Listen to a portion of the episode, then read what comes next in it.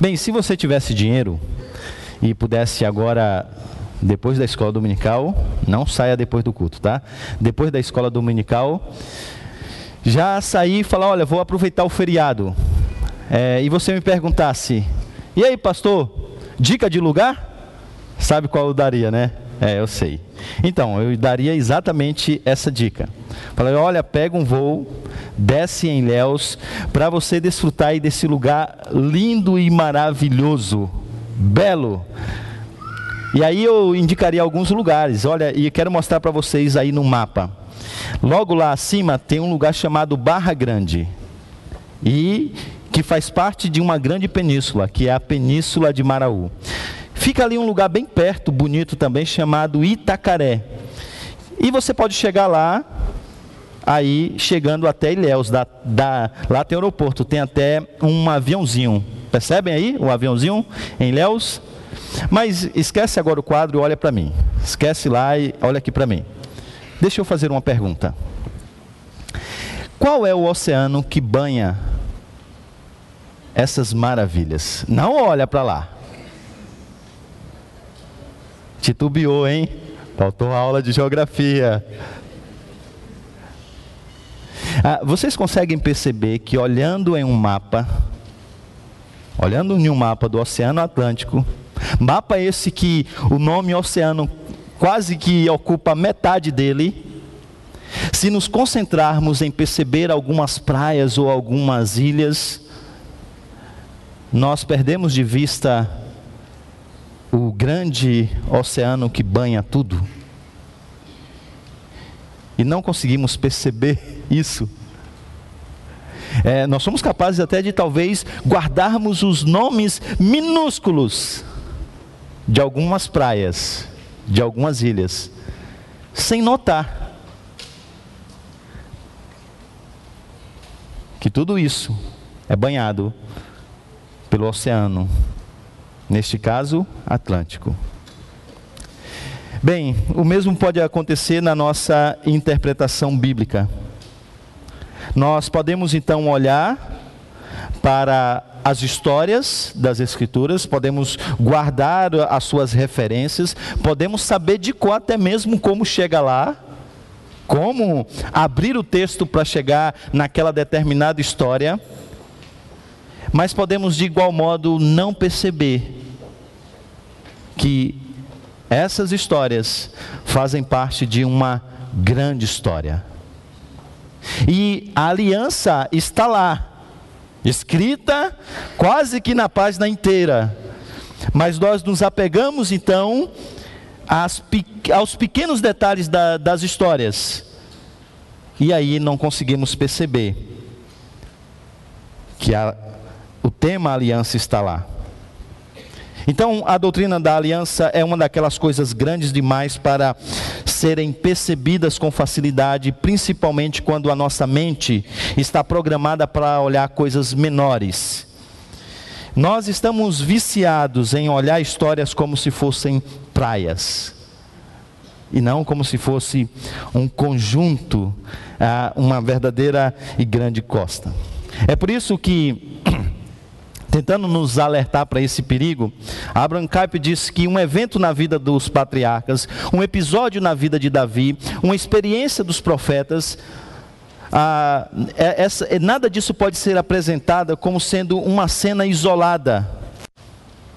Tudo isso faz parte de uma verdadeira revelação, mas nós olhamos para essas coisas como sendo fragmentadas.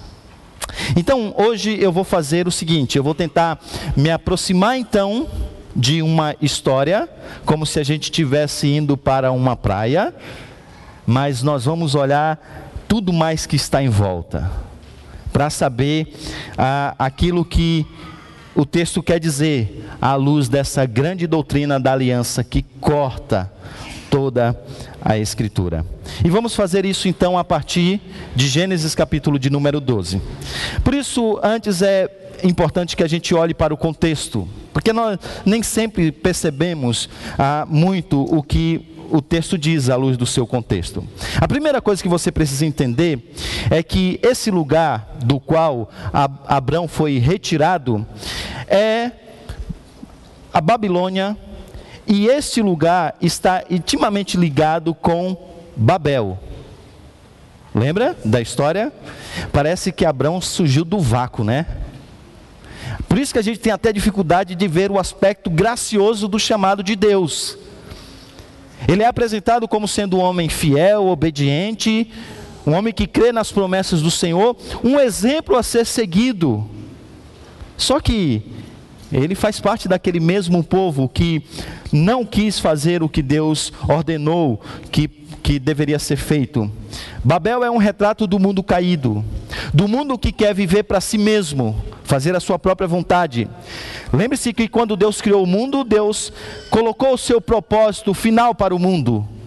E colocou o homem no mundo para que pudesse desenvolver esse propósito. São os mandatos da criação.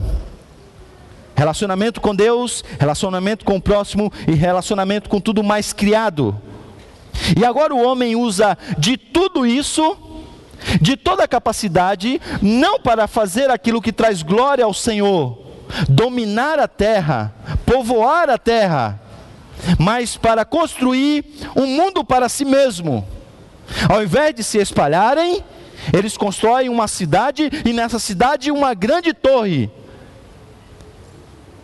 na qual eles achavam e julgavam que poderiam viver para eles mesmos. Então Deus vem e Deus agora toma conhecimento dessa rebelião.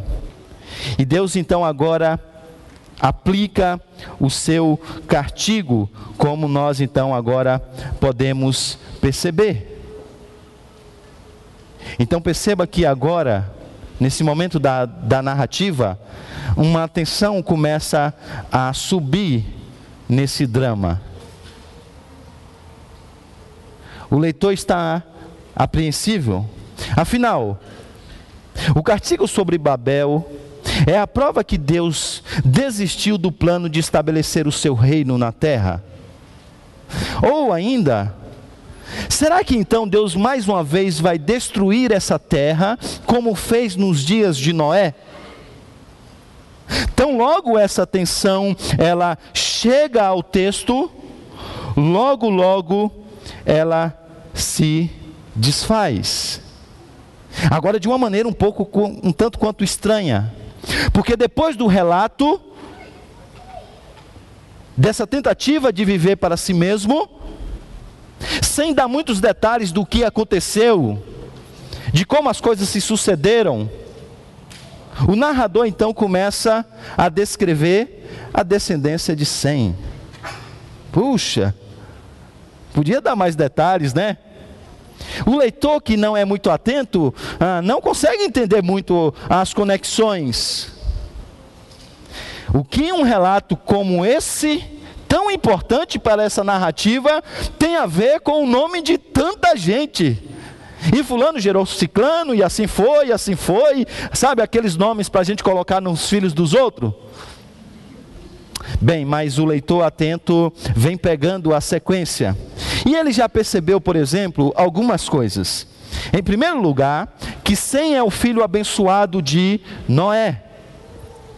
E que esse, por sua vez, faz parte da linhagem ou da semente da mulher. Isso te faz lembrar de Gênesis 3,15, não é? Haveria uma inimizade, mas da semente da mulher, Deus traria o grande rei, que pisaria na cabeça da serpente. Alguém que viria para reverter os efeitos da queda, e esse viria da mulher. E aí então agora os nomes fazem sentido. De Adão até Noé, dez gerações. E de Noé até Abrão, mais dez gerações. Então as gerações não são colocadas aqui aleatoriamente. É, olha, a gente precisa fazer o registro em ata, sabe? do nome aqui dos membros da, da Igreja Aliança. Não, não, não. Isso foi tudo pensado. É o autor chamando a nossa atenção para o fato de que Deus vai fazer uma coisa muito grande e especial a partir de então. E aí é nesse contexto que Deus chama então agora Abraão. E a mensagem já começa a ser clara.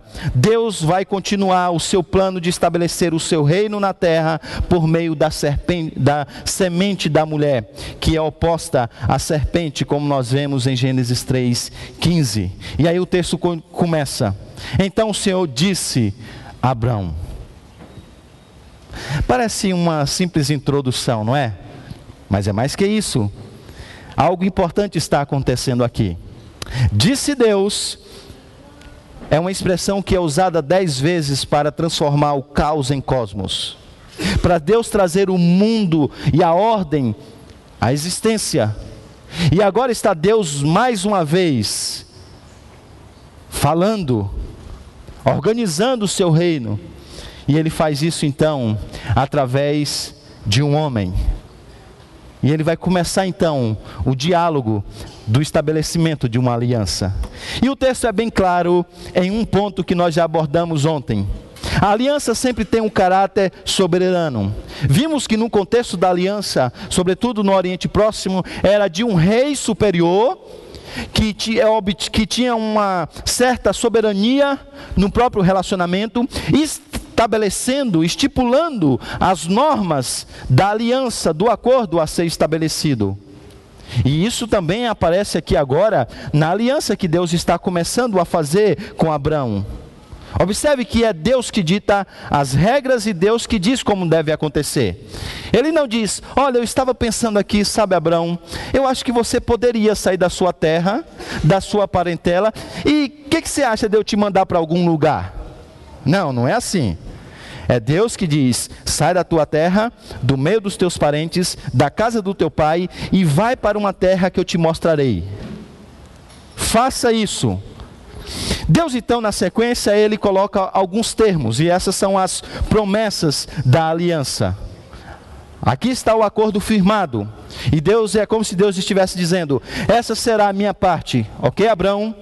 Farei de você um grande povo, eu o abençoarei, tornarei o seu nome famoso, você será uma bênção, abençoarei os que o, o abençoarem, eu vou amaldiçoar os que o amaldiçoarem, por meio de você, todos os povos da terra serão abençoados.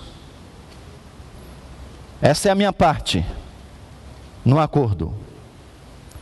Qual é a contrapartida? A contrapartida é exatamente uma obediência pura e simples.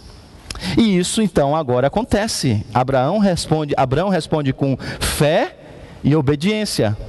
O texto simplesmente diz: Partiu Abraão como lhe ordenara o Senhor. Percebe mais uma vez? É Deus que está ordenando. Não é um acordo unilateral. Não é um acordo bilateral, melhor dizendo.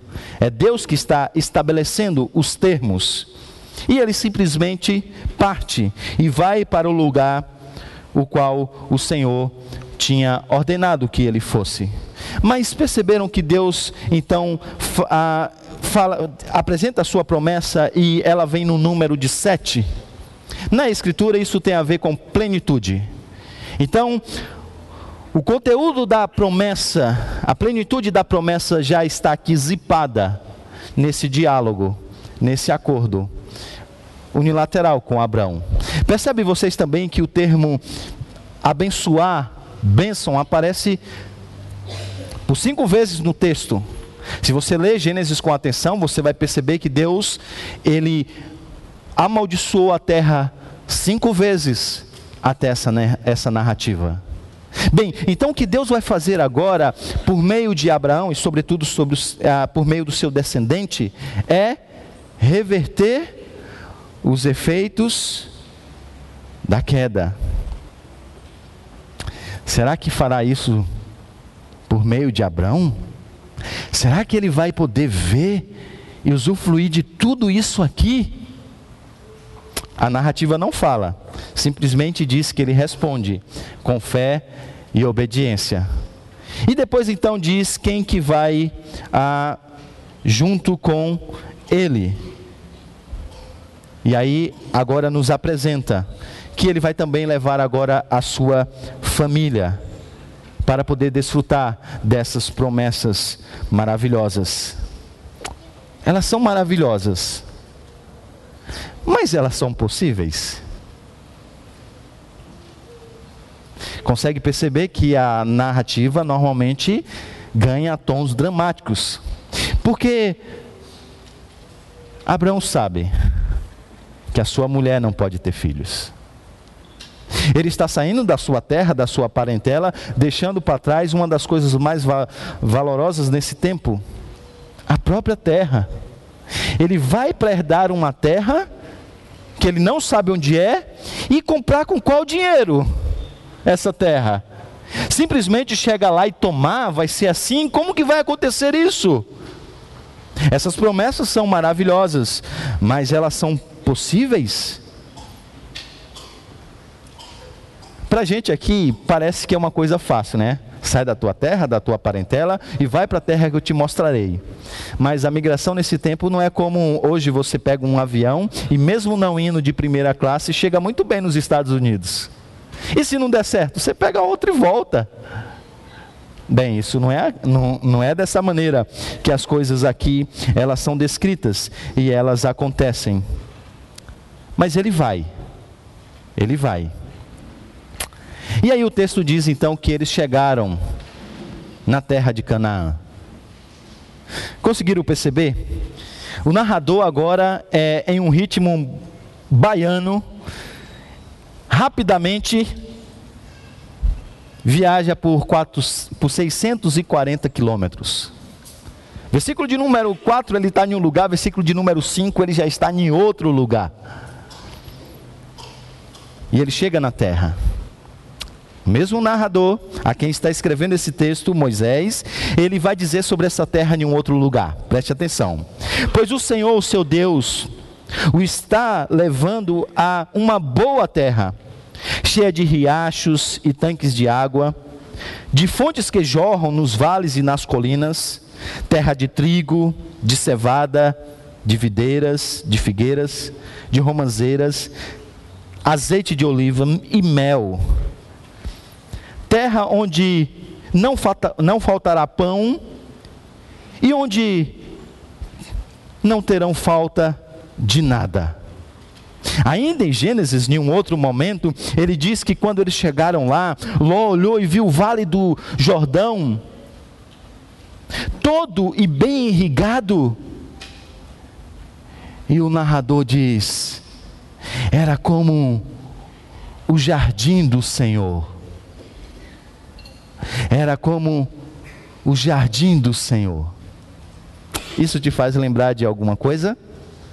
Isso te faz lembrar de alguma terra, de algum lugar, de algum início, de algum reino? O lugar então é lindo, mas perceba que a alegria de Abraão é efêmera. O versículo de número 6 diz que logo ele teve que sair daquele lugar e ir para um outro lugar. Veja o que o texto diz. Abraão atravessou a terra até o lugar do cavalo de Moré, em Siquém. E aí ele traz uma nota, que não é à toa. Naquela época os cananeus habitavam essa terra. Então aqui agora é nos apresentado um lugar, é um lugar bom, é um lugar ótimo. No entanto, algumas coisas precisam ser entendidas. Primeiro, esse é um lugar sagrado para os cananeus. Mais uma vez, você tem que estar atento à narrativa. Os cananeus são da semente de Canaã, que lá está em Gênesis 9, 25. Essa é uma linhagem que o Senhor não abençoou. Mas Deus diz que vai dar então essa terra, que dará essa terra à semente de Abraão. E aí nós encontramos agora a, essa grande promessa. E o narrador então apresenta esse aspecto da maneira como Deus então agora ele daria e essa promessa se apresenta de maneira muito clara no versículo de número 7. A sua descendência, isto é, a sua semente, darei esta terra. darei essa terra. Ela será a herança de vocês. E aí o narrador continua. Versículo de número 9 diz que então agora ele sai, ele vai para uma outra região e ele começa a descrever essa peregrinação. Mas se você leu o texto com atenção, você percebeu que por onde ele passa, ele dedica um altar ao Senhor. E a pergunta é: por quê? Por que ele levanta lá um número grande de pedras e dedica então um altar ao Senhor? Qual é o objetivo? O objetivo é muito claro: é mostrar que nessa terra Deus seria um dia o rei adorado e não os outros deuses. É por isso que quando ele passa, ele está marcando o território, reivindicando a terra que pertence ao Senhor. Não se esqueça, Deus fez essa terra, colocou um povo nessa terra que é dele e para a glória dele. É o reino parasita que tomou lugar. É o reino parasita que está se expandindo. Evidentemente, debaixo da soberania do Senhor e do seu controle. Mas essa terra que jaz o maligno não é dele. Essa terra que adora a outros deuses não é pra, para ser dedicada a esses outros deuses. Essa terra é do Senhor, para ele estabelecer o seu próprio reino, para ser adorado em todo o seu espaço. O homem deveria agora multiplicar, crescer, se espalhar sobre a terra, produzir sobre toda a terra, para que o conhecimento de Deus pudesse cobrir toda essa terra como as águas cobrem o mar. Então Deus parece que está levando a cabo esse seu propósito. Mas a expectativa agora ela surge. Porque a pergunta é: quando se dará isso? Quando isso será uma realidade? Quando veremos então o descendente de Abraão podendo olhar com seus próprios olhos toda a terra do Senhor e que pertence ao Senhor, prostrada diante do Senhor e adorando o Senhor, produzindo tudo isso que nós acabamos de ler e de ver. A expectativa é levantada. Qual é a resposta? Cristo. Se isso não fosse um sermão, e talvez fosse uma aula, e talvez tivesse aqui irmãos de outra tradição, talvez agora protestaria, levantaria a mão e dizia: Ah, vocês reformados com essa interpretação cristocêntrica de vocês das Escrituras, às vezes você vocês forçam demais o texto. Convenhamos, vejamos, irmãos. Gênesis capítulo de número 12, contando a história de um patriarca, agora vem o pastor dizendo que esse texto fala de Cristo. Como assim? Percebam vocês que é sobre a fé de Abraão, a obediência de Abraão, de fazer aquilo que Deus o chamou a fazer. É o chamado para que ele pudesse ser uma bênção para os seus vizinhos. E é isso que nós devemos ser hoje. Deus também nos chama para que a gente possa ser uma bênção para o nosso vizinho. Agora, vem dizer que Cristo está aqui. Bem, então eu vou deixar que vocês mesmo cheguem comigo à conclusão. Por isso eu vou pedir que vocês leiam todos juntos, vou projetar o texto, esse texto que se encontra lá no Novo Testamento. Vamos lá. Todos juntos a uma só voz. Vamos lá? Cristo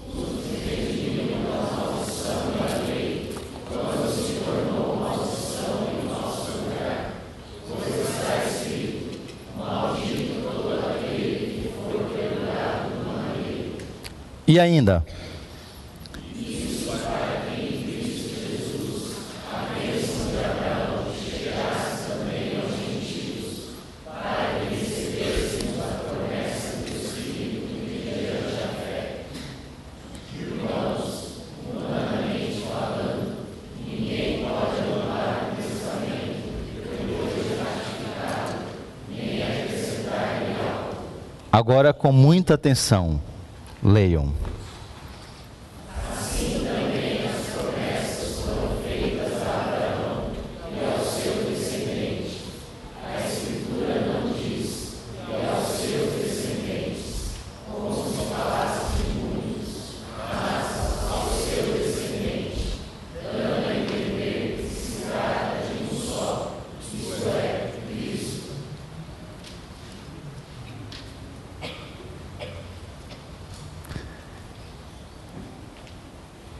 A visão da grande história dá sentido a cada história.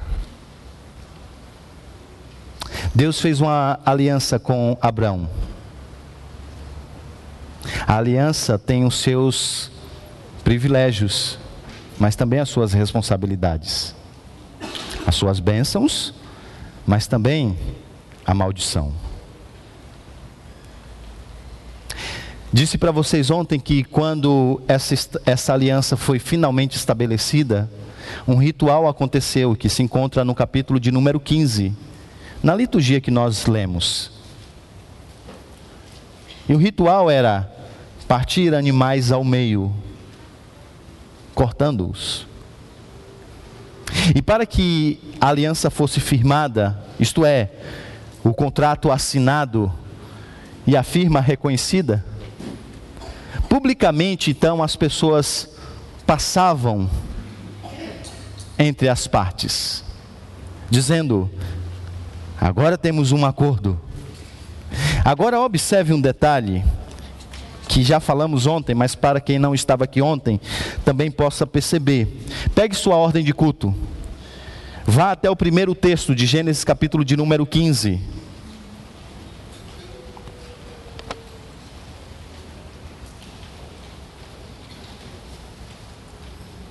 Veja versículo de número 17 e 18. Vamos lá, todos juntos também a uma só voz, mais ou menos. Vamos lá?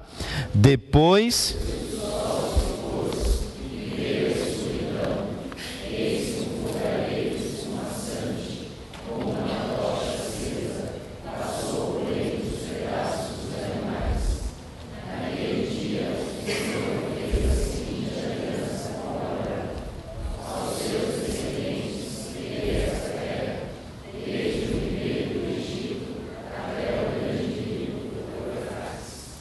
Conseguiram perceber? Deus passa sozinho. Ele então tanto se compromete com cumprir a sua palavra, como coloca sobre seus próprios ombros os custos, caso o homem não cumpra a sua parte na aliança. Novo Testamento diz então que Jesus Cristo morreu no nosso lugar. E não é à toa que ele, quando reuniu seus discípulos, disse: Esse é o meu corpo que é partido por vós. E esse é o sangue da nova aliança. Mas se ele apenas morresse e não cumprisse também a lei, seria difícil acreditar isso na nossa conta. É por isso que ele cumpriu todos os termos do contrato ele, de forma passiva, se submeteu à lei, de forma ativa, obedeceu toda a lei. E agora isso pode ser creditado também na nossa conta. Como eu disse ontem, permitindo que Deus então agora pudesse ser justo e justificador daqueles que têm fé em Jesus. E ele fez o que Abraão não fez. Não precisa ir longe, gente. Continua a leitura do capítulo de número 12, você já vai ver a canelada que ele vai dar. Temendo e amando demasiadamente a sua própria segurança, ele monta um trama, uma mentira, para salvar a sua própria pele. O homem que aparentemente confia e tem fé no Senhor, agora é, treme na base. É, a gente precisa de alguém que seja de fato maior do que Abraão. Abraão para nos salvar.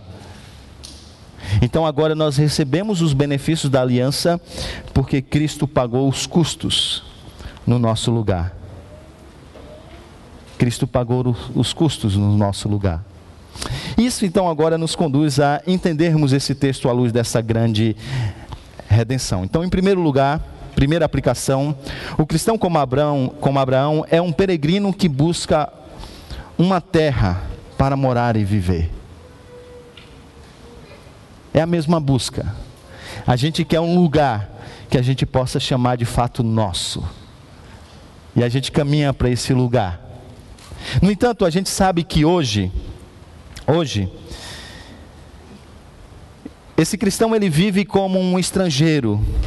E por isso tem que lutar com injustiça, com violência, com perigo, como como Abraão também teve que lutar durante toda a sua vida. Mas ele mantém a sua esperança na promessa, na grande promessa de que um dia a terra sem a maldição divina será novamente um paraíso, o jardim de Deus, o lugar de comunhão com Deus e de vida plena. Isso de fato um dia vai acontecer, porque o descendente de Abraão veio para finalmente reverter as maldições sobre o mundo criado e sobre a nossa própria vida. Ele vai abençoar a terra. Ele vai abençoar as nossas vidas. Ele vai cuidar de nós. Ele vai ser o nosso próprio Deus. O único Deus a ser adorado. E os seus discípulos, de hoje, de ontem, eles dão continuidade à mesma missão. Todas as vezes que nós enviamos um missionário para uma terra não alcançada, nós estamos conduzindo alguém para reivindicar a terra que é do Senhor. E para dizer às pessoas: ei, ei, ei, ei, preste atenção, está tudo errado. Essa terra não foi criada com esse propósito. Ei, ei, ei, vocês não podem usar a inteligência de vocês para fazerem essas coisas. Deus deu a vocês um mandato, o um mandato de cuidar dessa terra, de desenvolver essa terra, de criar novas tecnologias, mas deixa eu lhe dizer uma coisa: é para a glória do Senhor. Por isso vocês precisam se relacionar com Ele, porque isso aqui não é de vocês, para vocês fazerem o que vocês acham que podem fazer. E Jesus Cristo disse para os seus discípulos fazerem isso. Ele já começa o seu discurso em Mateus capítulo de número 5, falando sobre a bênção sobre a terra e dessa esperança. E ele diz: Bem-aventurados os mansos, porque herdarão a terra. Herdarão a terra por mim herdarão a terra, essa terra será de vocês, e tudo que eu vou dizer para vocês, tudo que eu vou ensinar para vocês, é a maneira como vocês devem viver nessa terra que pertence ao Senhor, para a glória do Senhor. Consegue perceber o que Jesus está fazendo? Trazendo-os de volta para os mandatos criacionais. Deus criou esse mundo com um propósito e deu ao homem, deu ao homem a tarefa de governar sobre essa terra, de desenvolver sobre essa terra. E agora ele chama os seus discípulos a viverem dentro desse padrão. Mandato espiritual, relacionamento com Deus, a base da aliança. Deus ser o nosso Deus e nós o seu povo. Relacionamento social, o nosso relacionamento agora um com o outro, refletindo esse relacionamento que já está presente na aliança. Por isso que nós falamos de família da aliança. Não estamos se referindo só ao nome da igreja, é muito mais que isso.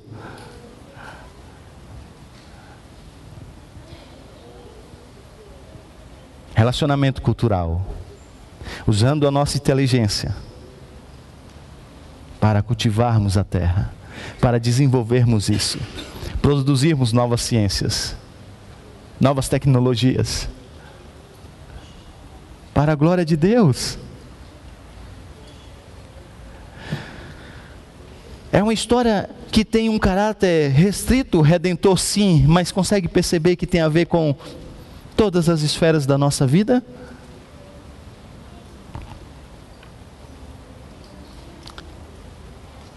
E essa história é melhor compreendida quando nós entendemos que a visão da grande história dá sentido a cada história. Mais que isso, a visão da grande história dá sentido à sua própria história, à sua própria vida. Então eu queria que você agora entendesse e percebesse que a Escritura não é uma série de, de fragmentos, histórias fragmentadas. A Escritura tem uma, uma única mensagem, uma única história. E essa é a história. A Bíblia não é uma série de histórias desconectadas. Ela é uma única narrativa na qual cada história, cada personagem, aponta para além de si, para alguém maior. A história de Adão e Eva não trata apenas do primeiro homem e mulher, a um Adão melhor e verdadeiro, que passou no teste do jardim e cuja obediência é atribuída a nós. A um Abel melhor e verdadeiro, assassinado sem ter culpa, cujo sangue clama não pela nossa condenação, mas por nossa absolvição. A um Abraão melhor e verdadeiro, que atendeu ao chamado de Deus para deixar seu lar e todo o conforto, partindo ao vazio e ali criando um novo povo de Deus Há um Isaac melhor e verdadeiro, filho da graça e da promessa que não foi apenas oferecido por seu pai sobre o monte, mas de fato sacrificado por todos nós. Há um Jacó melhor e verdadeiro, que lutou e recebeu o golpe do castigo que cabia a nós, a fim de que, como Jacó, só recebêssemos a ferida da graça, que nos desperta e nos disciplina. Há um José melhor e verdadeiro, que estando à direita do rei, perdoa aqueles que o traíram e o venderam, usando seu novo poder para salvá-los. Há um Moisés melhor e verdadeiro, que se põe no abismo entre o povo e o Senhor, mediando uma nova aliança. Há uma rocha de Meribá melhor e verdadeira, ferida pela vara da justiça de Deus, que agora nos dá água no deserto. Há um Jó melhor e verdadeiro, alguém que conhece o sofrimento injusto e que intercede e salva seus tolos amigos. Há um Davi melhor e verdadeiro, cuja vitória se torna a vitória de seu povo, ainda que eles mesmos não tenham levantado uma pedra sequer para conseguir isso. Há alguém melhor e verdadeiro que, como Esther, não arriscou apenas perder um palácio terreno, mas abriu mão do trono celestial. E não apenas arriscou sua vida, como a deu por completo para salvar seu povo. Há um Jonas melhor e verdadeiro que foi lançado à tempestade a fim de que dela nós fôssemos resgatados. Há um Cordeiro da Páscoa melhor e verdadeiro, inocente, perfeito, que se deixou ser morto para que o anjo da morte não atentasse contra nós. Ele é o verdadeiro templo, o verdadeiro profeta, o verdadeiro sacerdote, o verdadeiro rei, o verdadeiro sacrifício, a verdadeira luz e o verdadeiro pão. A Bíblia não é uma série de histórias desconectadas. Ela é uma única narrativa que aponta para uma única pessoa: Jesus.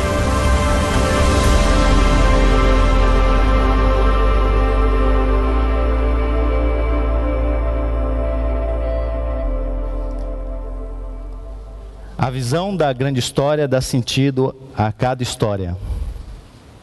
A visão da grande história dá sentido à nossa própria história. Vamos nos colocar de pé?